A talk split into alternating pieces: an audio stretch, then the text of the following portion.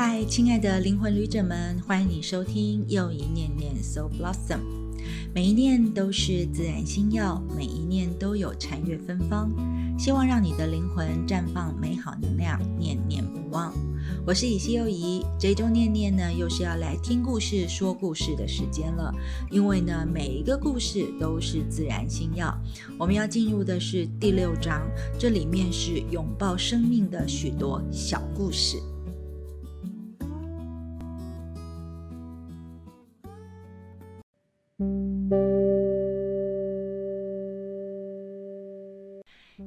小故事名称叫做《有看头的房间》。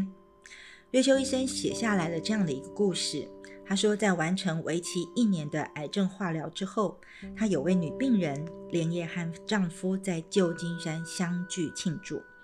其实，这位病人的主治医生试图去劝阻说，因为她的身子骨还很虚弱，经不起又上旅馆又去观光的折腾，最好是等养得强壮这些再去。但是这位医生的建议显然并没有被接受，女病人还是去跟丈夫相会，并且住进一家最高级的大饭店。事后，瑞秋医生问起了这位女病人当时的经过。女病人说：“那次的相会真是太棒了。”她说：“首先，我们就订了个房内的豪华餐。当侍者把餐车推进来，映入眼帘的是质感相当好的桌巾。”上面铺满了有奶油装饰的美丽花朵，这就是我的第一道菜，真是秀色可餐。然后我们就一边用着餐，一边俯瞰脚下的小公园，那种情调再浪漫不过了。而欢乐的气氛令她跟丈夫彼此毫无禁忌地做着任何喜欢做的事情。随后，他们也花上很长很长的时间去享受泡澡。并且把浴室中所有的浴巾都用上了，包括那些又大又厚的浴巾在内，足足有十二条之多。而他们也用尽所有小瓶子里面所装的那些沐浴巾跟香精等等，然后一起看了两部电影，喝光了小冰箱里那部分的饮料。之后，夫妻俩就穿着浴袍坐在阳台上，望着月亮爬上整个城市。当他们觉得有点累了，他们就翻箱倒柜地找出了八个枕头，全部排在六尺宽的弹簧床上，然后就睡在枕头堆当中。睡没多久，夫妻俩又爬起来看日出，直到日上三竿，艳阳高照。这位女病人说的眉飞色舞，而听着的 Rachel 医生却觉得有些黯然。他觉得说，虽然自己已经住过饭店很多次，但是大部分的时间却都只是在睡觉而已。其实我在听这个故事的时候，还蛮有感觉的，因为呢，像疫情之前，我也跟很多人一样，就觉得度假就一定要是出国旅行啊，然后才能够远远的抛开这个工作，然后抛开居住的地方等等。但是这两年之内，我的心情也有些不太一样。眼光开始回到自己，回到国内。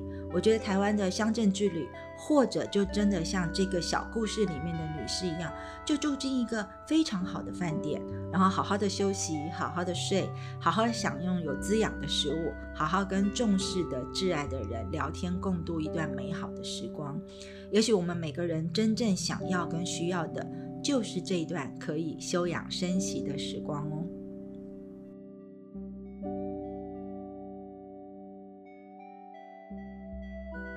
欢迎回到又一念念，我们分享的是自然星耀。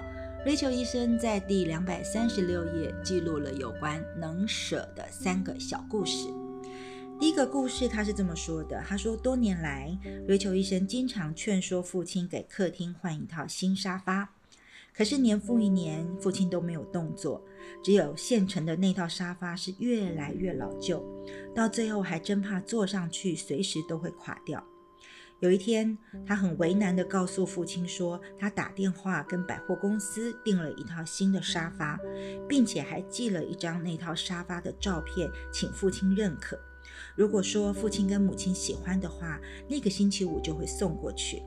而星期六，那瑞秋医生打电话回家，父亲说他们都很喜欢那套沙发，但是又很不好意思地表明说已经取消订货了。那他有些不解原因，就问清楚，才知道说父亲不知道怎么样去处置那套旧沙发。所以我就建议他打电话请百货公司运走。但是父亲就说纽约是不这么做的。那我就建议说，那么捐给救世军如何的呢？很显然的，救世军只接受还可以卖钱的，谁会要他们家的那个破破旧旧的沙发呢？所以瑞秋医生的心为之一沉，最后再建议父亲翻翻电话簿，看看有没有什么收破烂的。可是父亲不同意，他不希望被陌生的人知道怎么样可以进出自己的家，所以最后瑞秋医生就不吭声了。就因为父亲舍不得丢弃任何的东西，所以他也不晓得如何接受女儿送给他的礼物。而几年之后的一天晚上，那套老沙发自己垮了，但还是一直摆在客厅里，直到父亲过世。而随后，瑞秋医生才把母亲接来加州同住。而瑞秋医生所住的房子的屋顶是一个 A 字形的结构，位于旧金山郊区的小山坡上。买下来的时候既破旧又拥挤。那有第一个受邀到这里来的朋友看了就说：“哎呀，Rachel，这就是你买的房子吗？”搬进来的那天，Rachel 医生就开始往外丢东西。那在随后的几年里面，他丢的东西真不少。他丢掉了灯具，丢掉了马桶，丢掉了梯子，丢掉了房门，甚至最后还丢掉了一些天花板和几片墙。先前的屋主呢，他是以自己会修东西而觉得很自豪。如果发现墙壁有个洞，他就会随手拿块木板钉上去。如果他的太太想要什么，不管是书架、门或者是地板，那位屋主都会马上动手。但瑞秋医生把这些全拆了。很奇怪的是，他扔的越多，似乎也拥有的越多。常年下来，他装满了四个租来的大箱子，里面全都不是他的东西，都是他要扔掉的东西。但是每当瑞秋医生扔掉这些东西时，就仿佛耳朵会听见父亲的嚷嚷声，说：“哎，等一下，那东西还能用，你永远都不晓得什么时候会用得着。”慢慢的，这个房子变得越来越简单，因为瑞秋医生清掉了越来越多的东西。它也变得越来越宽敞了，而原来结构的那些美丽的线条也浮现出来，而这个空间成了一个可以盛装光线的容器。到了最终，腾出了一个完整的空间，而瑞秋医生把它漆成了白色。而第三个小故事，他讲到的是他的邻居，叫做珍妮。珍妮的狗狗不曾离开他超过两英尺。而一身褐色的毛，性情温驯而忠心。珍妮很爱它，甚至允许它夜间睡在自己的床上。而这只狗活到很老才死掉，而珍妮难过的要命，表示呢，今后不可能再养狗了。随后几年里，他就真的不曾有过其他的小狗。而珍妮住在一个小镇上，我经常去看她，当然是瑞秋医生了。星期天下午瑞秋医生跟他会一道散步，走向海边。每当见到别人养的狗，Jenny 就会上前拍一拍，而那个无主的狗儿也会高高兴兴地摇着尾巴迎向 Jenny。不管是哪一种狗，Jenny 都会非常亲切地喂上一块狗饼干。有一次，Rachel 医生就问 Jenny 说：“是不是想念死去的那条狗呢？”Jenny 说：“非常的想念。”但是他在说完想念之后，说出了一段令人惊讶的话。珍妮说，在他的狗狗没有死掉之前，他心中有两种狗，他就是他的狗跟其他的狗。而在他狗狗死掉之后，他才发现，似乎所有的狗都是他的狗。其实我觉得，在关于这几个能舍的小故事哦，我自己是蛮有感受的，因为我真的身边也有很多很多的人是抓着很多东西，实质的东西或者是关系，然后不能舍或者不愿意放下。譬如说我自己的公公好了，他其实就跟 Rachel 爸爸跟 Rachel 房东一样，就是什么都不想丢。那如果我们呢把一些老旧的电器、脚踏车、雨伞、沙发去丢掉了，他还会生气发火。更进一步的，我的公公还会把别人丢着但他觉得还有用的东西捡回来。但捡回来会用吗？其实也不会，然后就堆在那边，然后占空间，然后嗯也会知道就会生很多很多很多的不干净或者是灰尘。那又如同像是我婆婆，或是我身边很多的学生或朋友，他们抓着的东西，不想丢掉的东西，可能是自己认为某些很重要的人事物，然后还会抓得紧紧、抓得牢牢的，提醒自己千万不能放，千万不能忘记。结果呢，就是可能让自己的生活过得是很拥挤，或者是很痛苦。所以呢，能舍这两个字，或是这几个小故事，用现在比较流行的说法，也许就是要能够断舍离。那这个是一体两面的。当你可以把你的外在空间清理得干净的时候，你的内在空间也可能会扩大。这我们说过了很多了。那你呢，就有内在空间扩大，你就可以拥有更多。然后呢，你会发现，如果你的内在的空间能够放下更多的时候，你的外在空间就也会有容纳更多的可能性，还有更新更好的能量的这个状况会一定会发生的哦。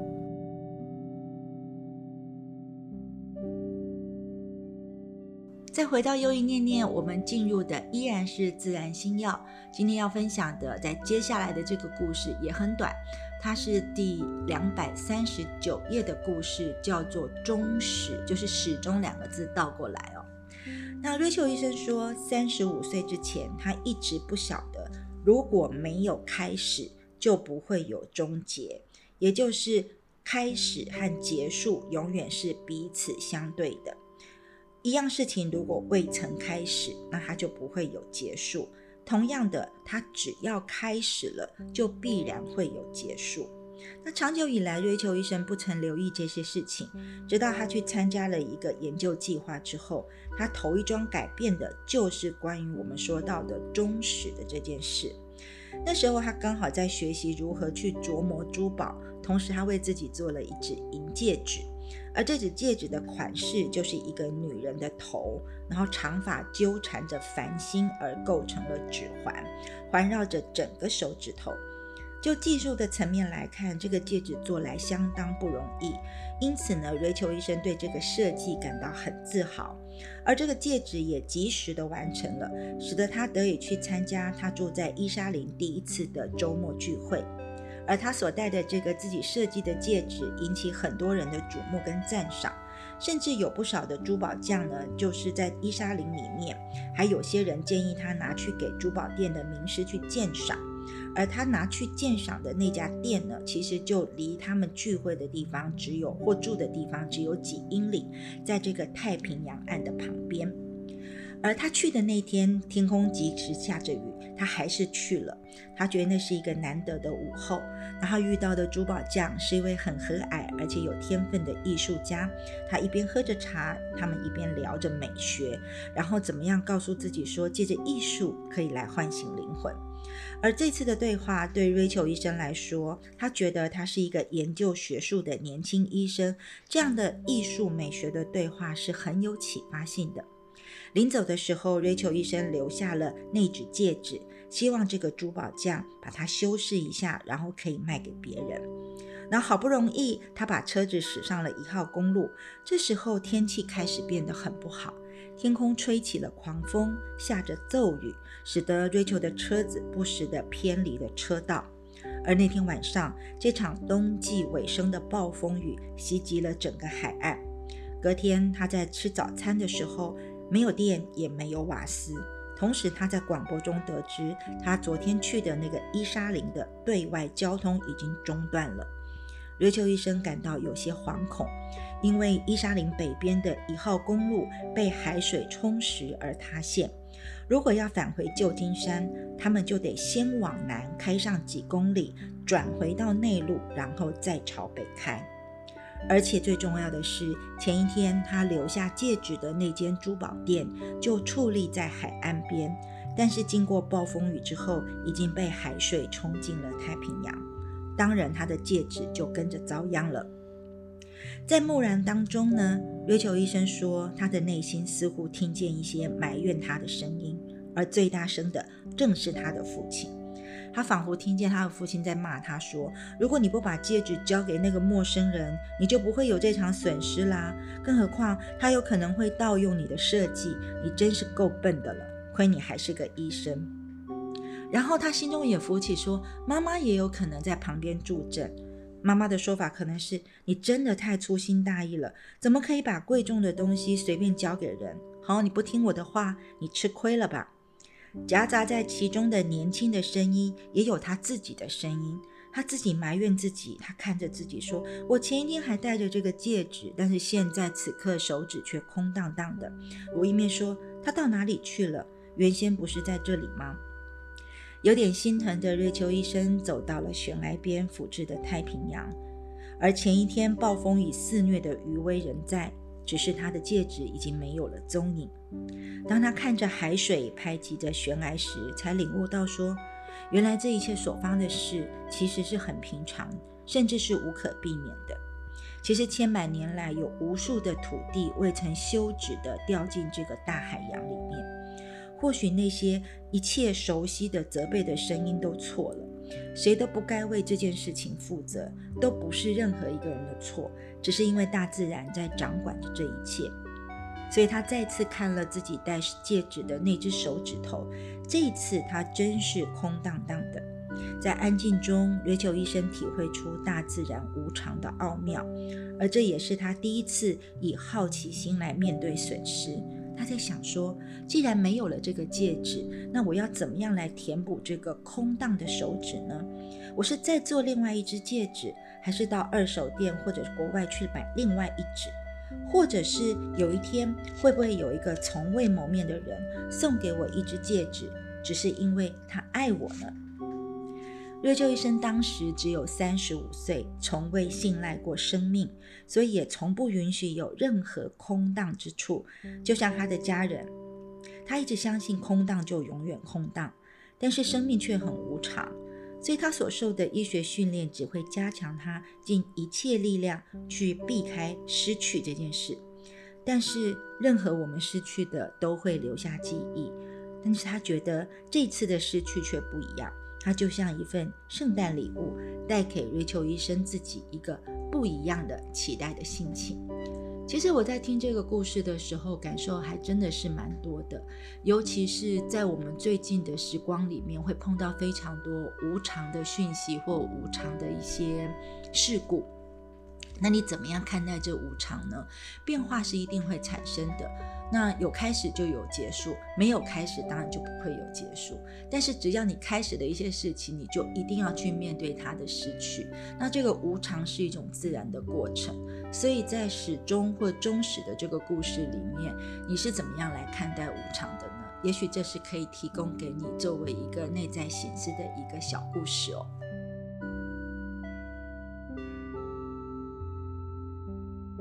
晚的最后一个小故事，我们要谈谈屈服这件事。由于呢罹患了子宫颈癌，这个瑞秋医生的病人叫做琼安，他把子宫给切除掉了，这是他的第五次的手术了。他在三十五岁生日过后不久，他想进行与岁月之间的战斗，就找上了整形的医生。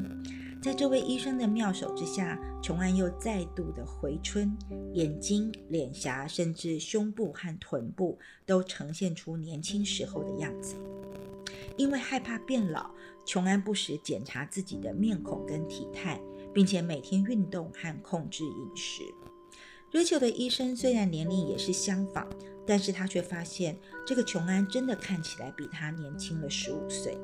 琼安就跟医生说：“其实每一个人都可以不老，就看你是否要选择年轻。”但是在一场攸关生死的战斗中，琼安的想法却完全改观了，因为他的癌症发现的早，经过一年漫长的化学和放射的治疗，他的情况全然变好了。那实在是一个非常艰苦的一年。而在治疗完毕之后的半年当中，瑞秋医生和他完成了共同的工作。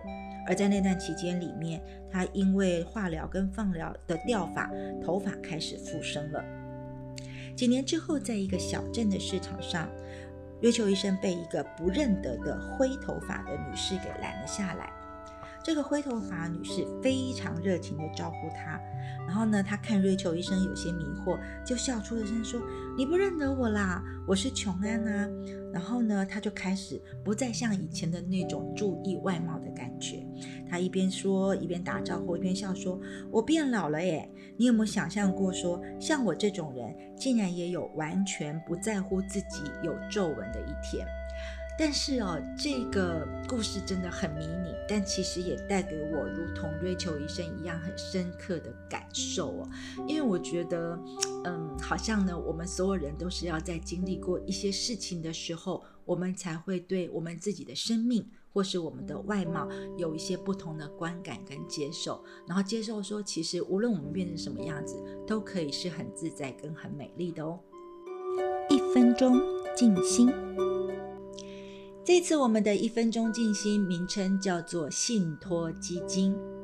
那我想呢，很多人都会觉得我很难相信我的直觉，我也不太敢去遵从我们直觉的指示。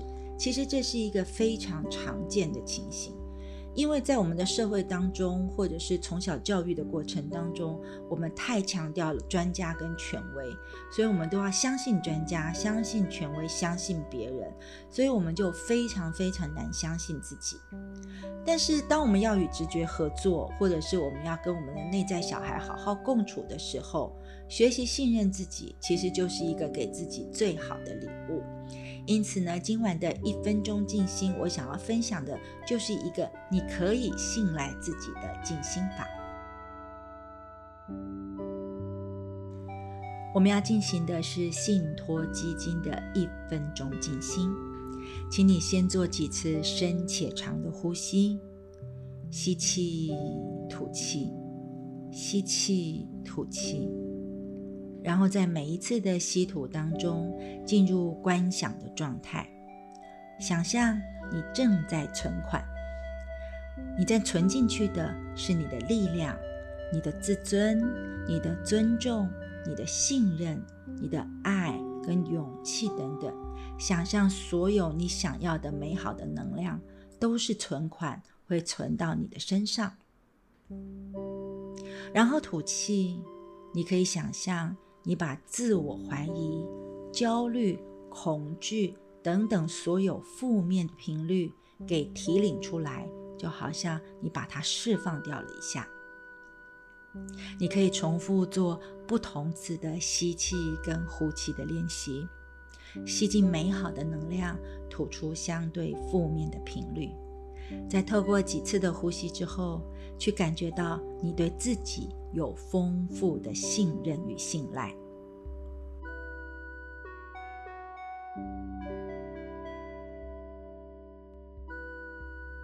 那就好像我们在做的理财储蓄一样。当你有这样的个人的信托基金，你就有足够的能量，相信自己能够从任何的困境去解脱。也就是你存下了你自己所有美好正向的频率，等于你是一个能量上、直觉上的大富翁，你就会更相信自己的直觉能够带领你的行动，做出最好的决策，以及得到最好的结果。感谢你的聆听。今晚的故事虽然都很迷你，但是我觉得都有值得共振的点。那不知道呢，你共振了什么呢？那下周四的晚间，我们继续要让又一念念陪伴你哦。